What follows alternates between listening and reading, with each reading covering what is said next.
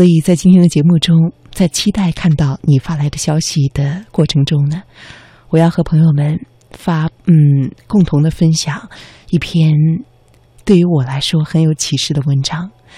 这篇文章很长，它讲了窝里横这种现象的成因，怎么去理解它们，以及自己该如何的应对。所以今天节目的整个时段中，可能都要分享这篇文章，因为它的很多地方理解起来可能会有一点的难度，所以呢，我会用比较慢的语速和你慢慢的分享，把这个道理掰开来揉碎了，在电波中缓缓的分享给你。也希望你能够在今天的这个清澈的深夜，和我一样有所收获。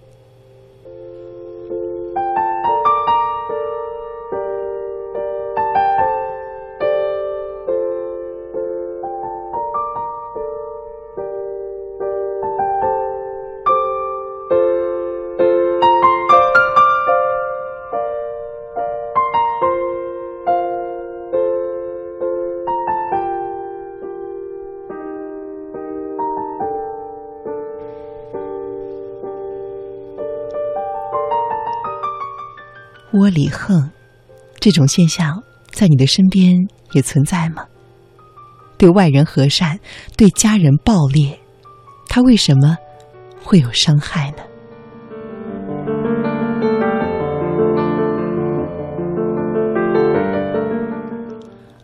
窝里横的人常常混淆了爱和控制，这种人格都是在外是条虫，在家是条龙。他们缺乏对自己情绪的控制能力，因为他们只有在安全的关系中，才敢于展示真实的自我。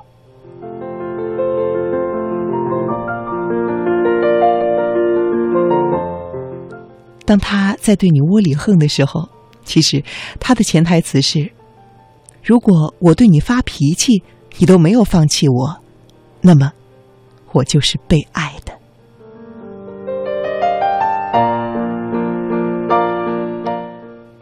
你看到了吗？在这样一类人的身上，很可能缺少一种能力，也就是用爱的方式，而非伤害的方式，来建立关系的能力。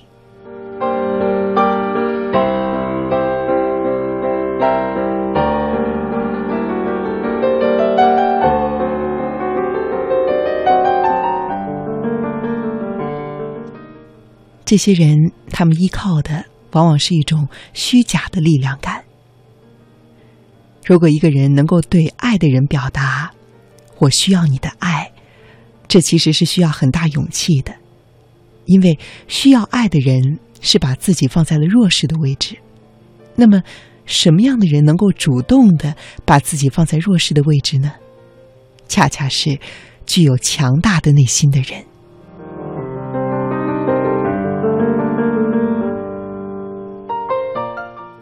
而当一个人他用愤怒的方式来表达亲密，很重要的原因是，愤怒是一种有力量的假象。他要用它来应对自己的无力。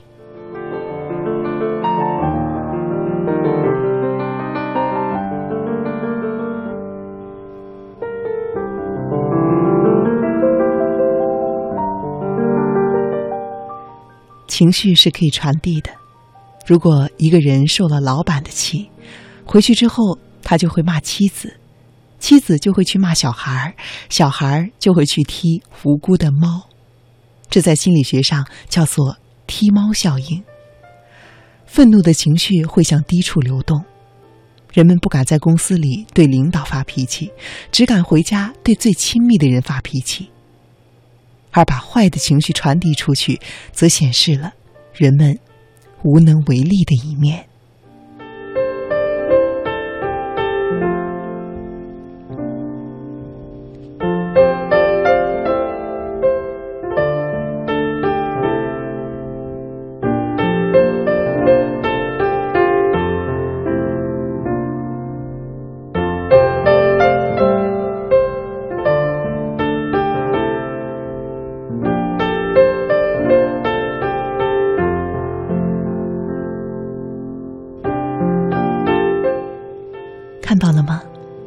的内心里有一个焦虑不安的小孩儿。这个小孩儿有着什么样的心态呢？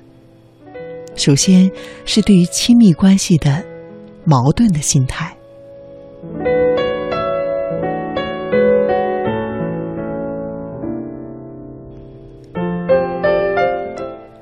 每一个幼童在心理上都会经历分离到个体化的这个阶段，也就是说，他们会小心翼翼的通过离开母亲去探索周遭的环境，也会一再的回到母亲身边寻求温情、接纳和熟悉感。这个分离又和解的循环，能够帮助我们成长，能够帮助我们整合自己好的一面和坏的一面。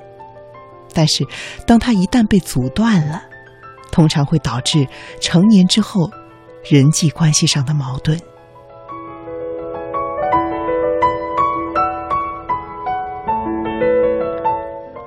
举个例子，所有的婴儿其实都有一种天然的自恋的倾向。当母亲善解人意、提供安慰和鼓励的时候，婴儿就会认为。妈妈是完美的好妈妈。可是，当母亲没有空或者没有办法提供安抚的时候，在婴儿的意识里，她就会变成另外一个彻底的坏妈妈。当母亲一旦离开视线，婴儿总是会不停的啼哭，是因为在他们的世界里，母亲可能永远的消失了。所以，婴儿要哭闹着让他回来，解除自己的恐惧和绝望。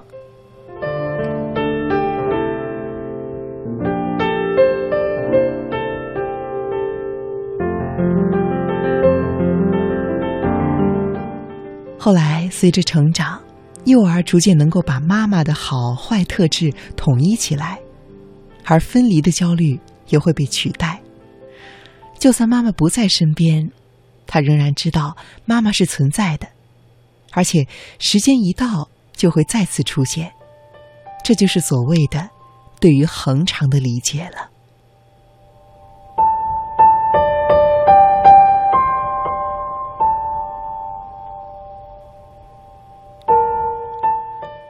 到了两岁的时候，正常的幼儿已经和父母的关系非常稳固了，这个时候暂时的离开父母。会让他悲伤，但是不至于让他大发脾气。和父母重聚的时候，他会感到高兴，但是也可能会因为之前的分离而生气。如果是关爱子女的父母，他就能够理解到幼儿的感受，能够接受他的愤怒而不加以惩罚。而幼儿呢，经过了多次和父母分离又重聚的经验之后。他发展出了稳定的自我意识，他爱父母，并且信任父母。同时，他产生出了健康的情绪，开始对人有全面的认识，因为他知道，离开自己的父母，还是会回来的。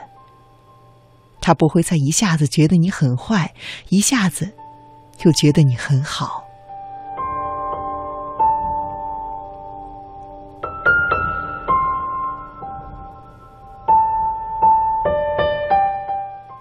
然而，有一部分人的幼年时期，母亲是以另外一种方式回应的，不是过早的把孩子推开，就是坚持孩子和母亲之间非常紧密的依赖。但是，不论是哪一种关系，母亲本身的恐惧都会投射到幼儿的身上。如果母亲过早的把幼儿推开，那可能是因为母亲本身恐惧亲密。如果母亲对于幼儿的依赖非常的强，那可能是因为母亲本身恐惧被抛弃，所以他也极度的需要亲密。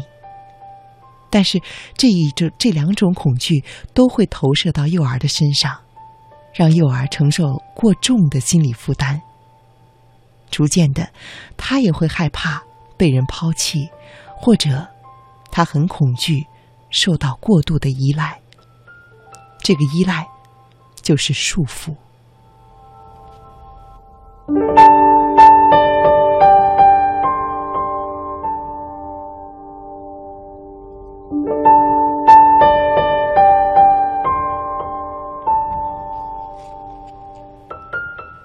如此一来，他们长大之后和亲密的人之间可能就会有非常多的矛盾。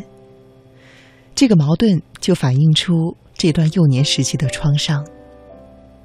当他在面对亲密关系的时候，他可能会回忆起幼年时被人抛弃的绝望，或者他会想起当初母亲过度的依赖，将他压得喘不过气。他会回忆起，如果自己想要挑战母亲的控制，就可能会有失去母爱的危险。但是如果要满足母亲对于亲密的需求，又会失去自己。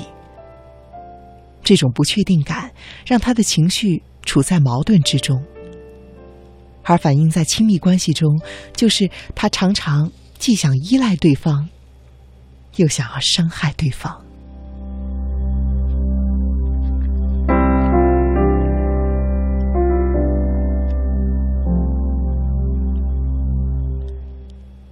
这样就造成，一方面他们常常的会理想化爱人，因此是依赖的、粘人的。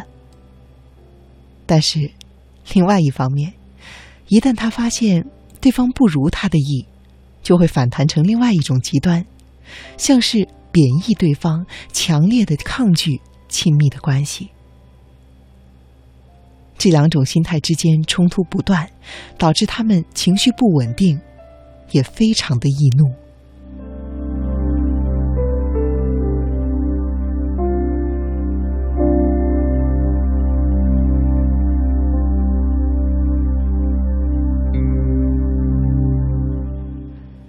当然，窝里横除了和童年的创伤有关，还和另外一种现象有着关联，那就是对于自我形象的不确定感。他们对外和善，对亲密的人却原形毕露。其实，他们对于自己的自我形象是很不稳固的。他们拼命的想要建立起稳定的自我定位。他们总觉得自己在外面其实是装出来的好。这种和善是一种装腔作势。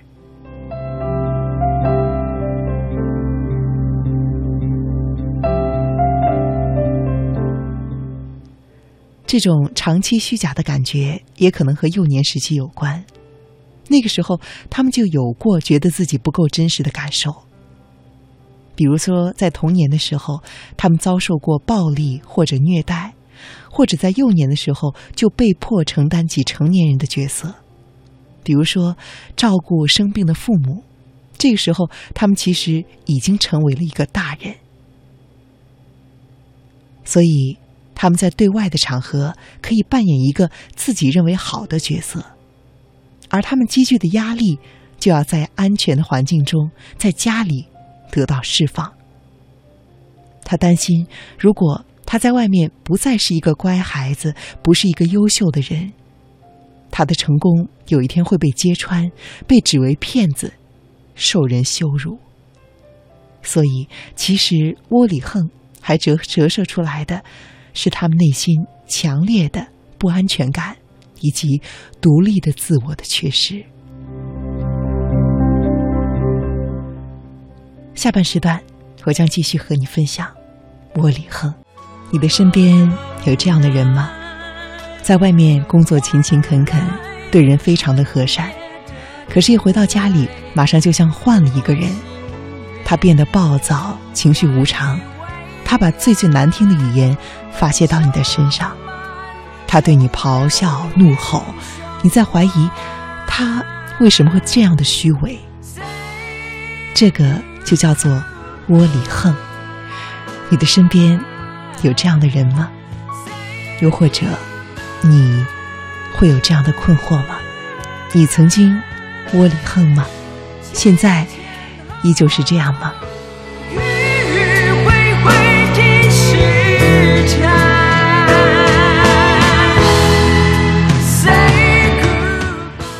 这是今天晚上从十点到十一点钟，我在《青青草有约》中想和你聊的话题。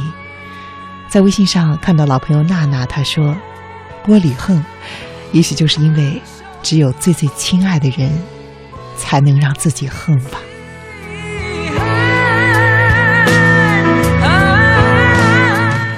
这句话说的真实在，而我呢，想在后面补充上一句：没错。只有最亲爱的人才能让自己横，但是，这并不应该成为你继续窝里横的理由。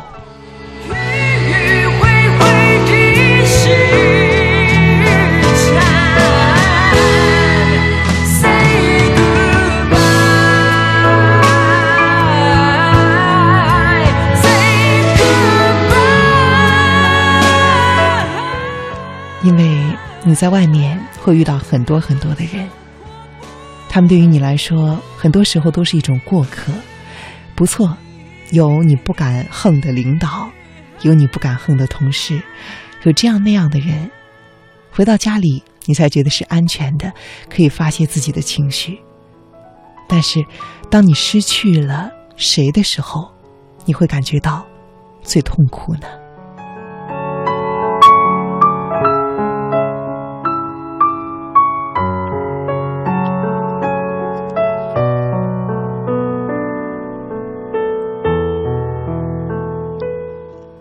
窝里横，这种现象也和我们现在所处的社会和时代有很大的关系。这个社会和时代上有很多的焦虑这种情绪，而天天的被压力所迫的人们，也更多的选择了窝里横的方式。今天晚上，我选择用这一个小时和你分享这么一种人格倾向，就是想能够帮助有这种困惑的朋友得到疏解。一旦你了解到窝里横的人看待自己和这个世界的视角，可能就会更加容易的理解他的某些行为，那么我们就可以找到更加恰当的方式对待他们，或者是我们自己。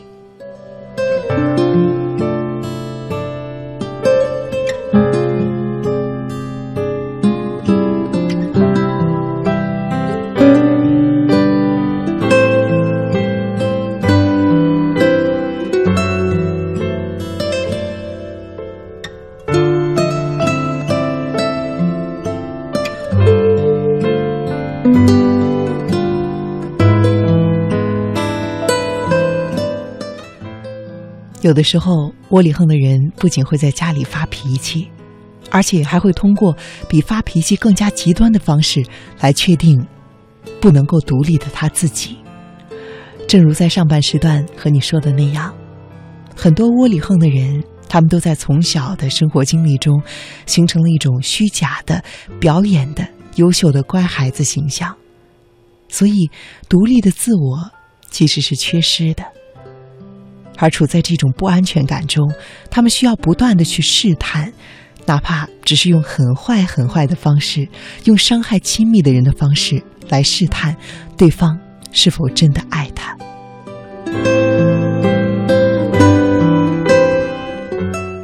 如果我采取这样的脾气对你，你还没有离开我，那么才说明我是被爱的。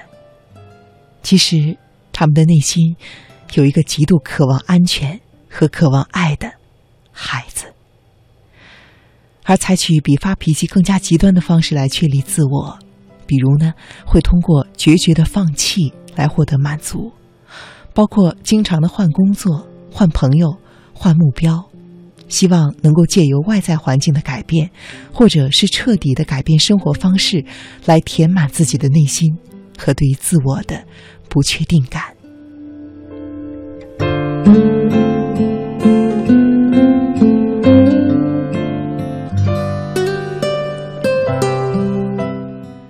为什么在这个时代，对内对外不统一的人越来越多呢？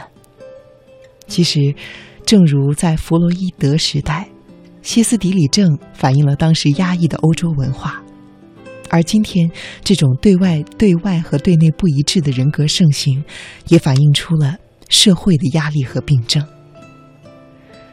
过去，我们有对于团体的忠诚和归属感，但是在现代的社会中，我们看似彼此紧密相连，却又彼此陌生。我们很难找到借以慰藉的稳定的团体，以至于让我们觉得更加的不安全。处在这样一种疏离的社会中，人们习惯于自我为中心，不觉得在世界上拥有稳固的一席之地。当社会不能够给人提供稳定的安慰的力量，当一个人需要在这样的社会中建立操控感和熟悉感，他可能就会产生各种各样的不当行为，像自我认同感低、人际关系恶化、孤独、寂寞、空虚、无聊。这种失控、沮丧、无名火，只能够作用于自己。或者是最最亲密的家人，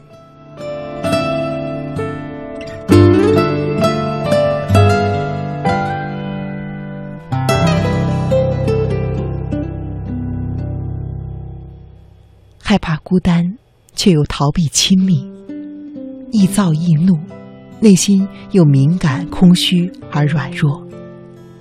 这种纠结的、矛盾的人格，可能是时代导致的。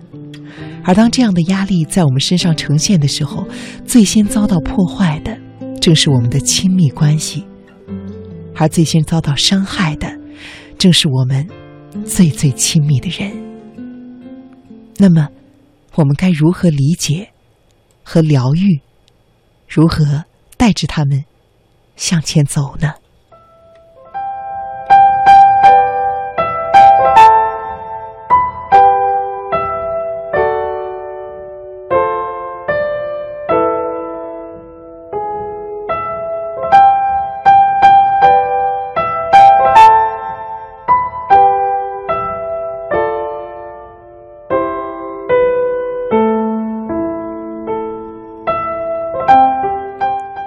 最重要的第一步，就是理解并且接受。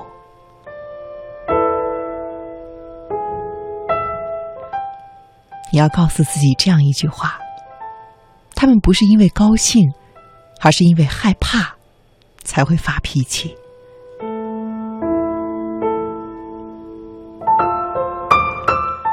一个对内对外并不一致的人。他不是因为高兴，而是因为害怕才会表现出那些行为。他们害怕被抛弃，害怕不被理解，害怕受到侵害，害怕让自己或者是所爱的人陷入险境。当你看到了发脾气这个行为背后的脆弱，你就为冲突和误解打开了理解的通道。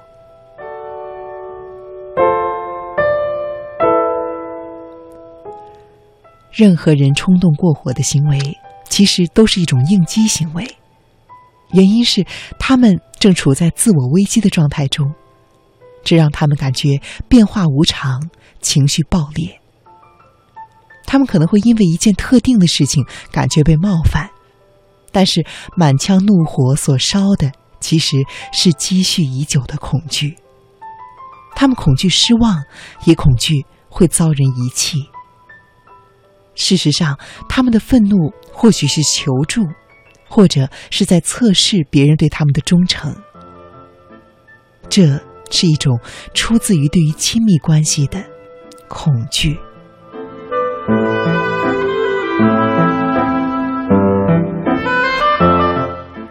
一个不断的表现出控制感的爱人，一个总是对你挑剔、对外人宽容的人，你简直烦透他了。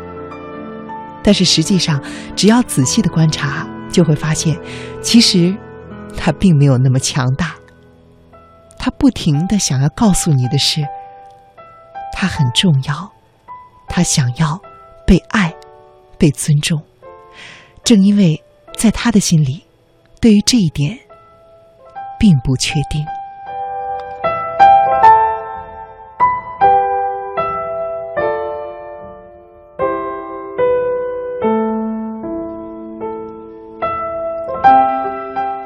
有一位不堪其忧的妻子和她的虚伪的丈夫开诚布公的谈了一次。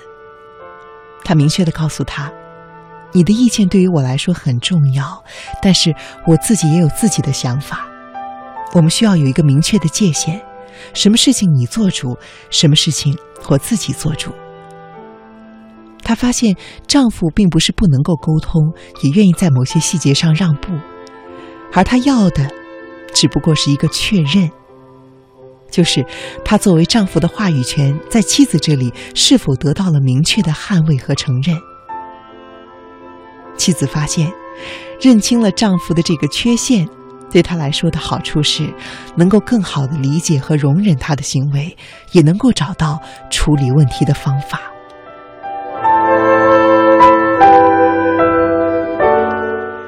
事实上，我们每一个人都有或多或少的对外人和对家人不够一致的特征，只是正常和病态之间一线之隔，程度不一。当我们知道对方在发脾气的时候，并不是高兴，只是恐惧，我们就会生出更多的理解。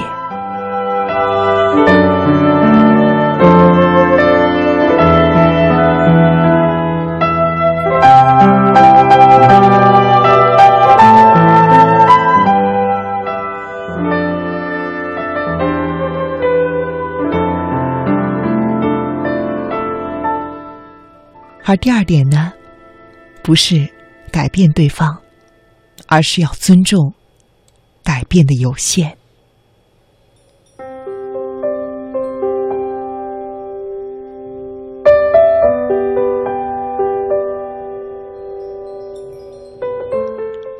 任何人的人格倾向都会植根于个人的经历，当然了，也包括先天的气质，所以。要百分之百的纠正对方的行为，其实只不过会是徒劳的。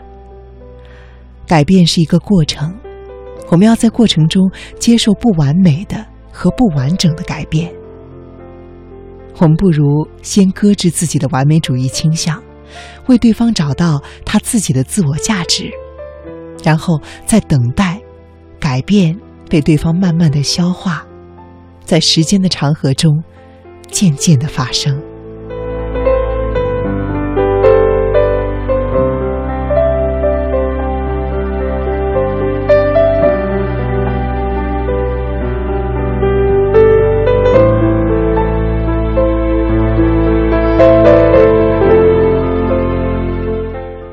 有一位妻子是优秀的职场白领，但是她在家的时候情绪很不稳定，总是忧心忡忡、焦虑不安。动不动就对家人指责，丈夫也是不堪其扰。然而，忽然有一天，丈夫明白过来，妻子只是对自己的要求太高了，但是又没有办法达到，所以感觉到沮丧。他不断的抱怨，其实是缓解压力的方式。于是，这位丈夫一再出言肯定妻子的付出。特别是在他犯小小的错误的时候，表现出特别的宽容。慢慢的，随着妻子的情绪得到释放，特别是当他确认了、相信了犯错之后，丈夫依旧觉得自己很可爱之后，他的压力一下子解除了，而这也让他和家人的相处更加开朗了。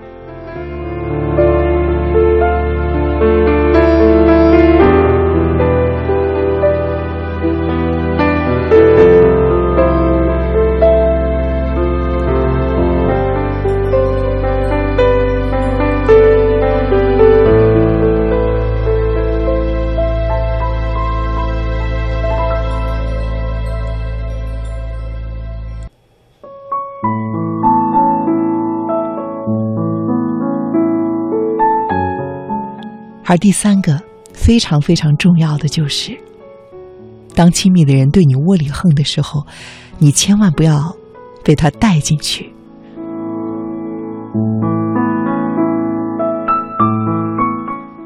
当家人、伴侣、亲人对你发脾气的时候，你最最容易的就是被卷入其中，因为你自己也有各种各样的烦恼，没有办法一直的做到包容。有的时候，我们会情不自禁的卷入到和他们的斗争当中；而有的时候，当我们顺从，他们就会越演越烈，愤怒、赌气、哭闹。这个时候，你一再退让，只会让对方觉得自己是对的，从而以为可以以这种方式一再的达到目的。但是，如果你一再卷入，你又会和对方进入到一个恶性循环的坏游戏当中。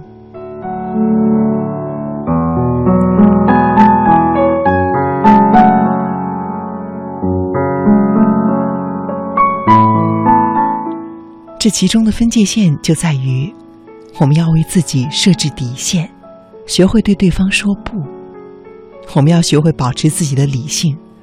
当对方对我们发泄情绪的时候，你要懂得理性的回到你正常的情绪中，告诉对方，你的底线是你的权利，你是他的亲人，但是这并不应该成为他对你窝里横的理由。你告诉他，因为他表现出在你面前的软弱，你理解到他的压力，同时你要明确无误的告诉他，他是会一直被爱的，他是会一直被保护的。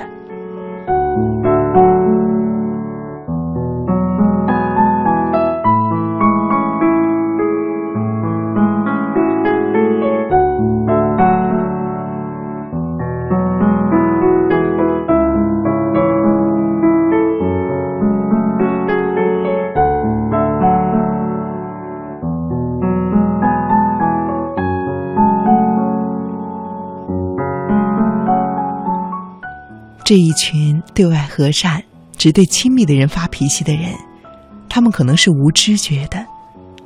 所以，最后一点，就是你要全心付出的同情、爱，还有可能有些困难的，但是你一定要做的包容。只要你还愿意珍惜他，只要你还愿意去爱他、接纳他，你要知道。改变对于他们来说并不容易。最好的改变经常是由自我觉察带来的，所以要期待他们从内心说服自己走出这个障碍。这需要时间，需要你的努力，也需要他的努力。但是另外一个好消息是，改变也是可以由系统带来的。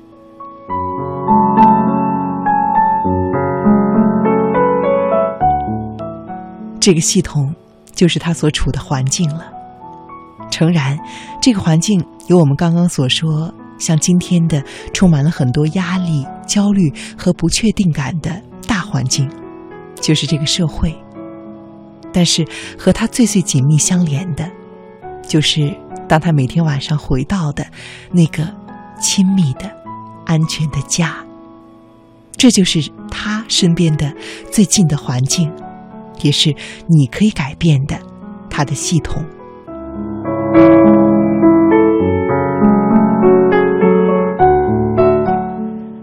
当他所处的这个系统中的某一个人改变了对于他的应对模式，也就是说，当你改变了对于他窝里横的反应模式的时候，他也会慢慢的调整，就像那个发现自己的缺陷又会被丈夫所爱的妻子一样。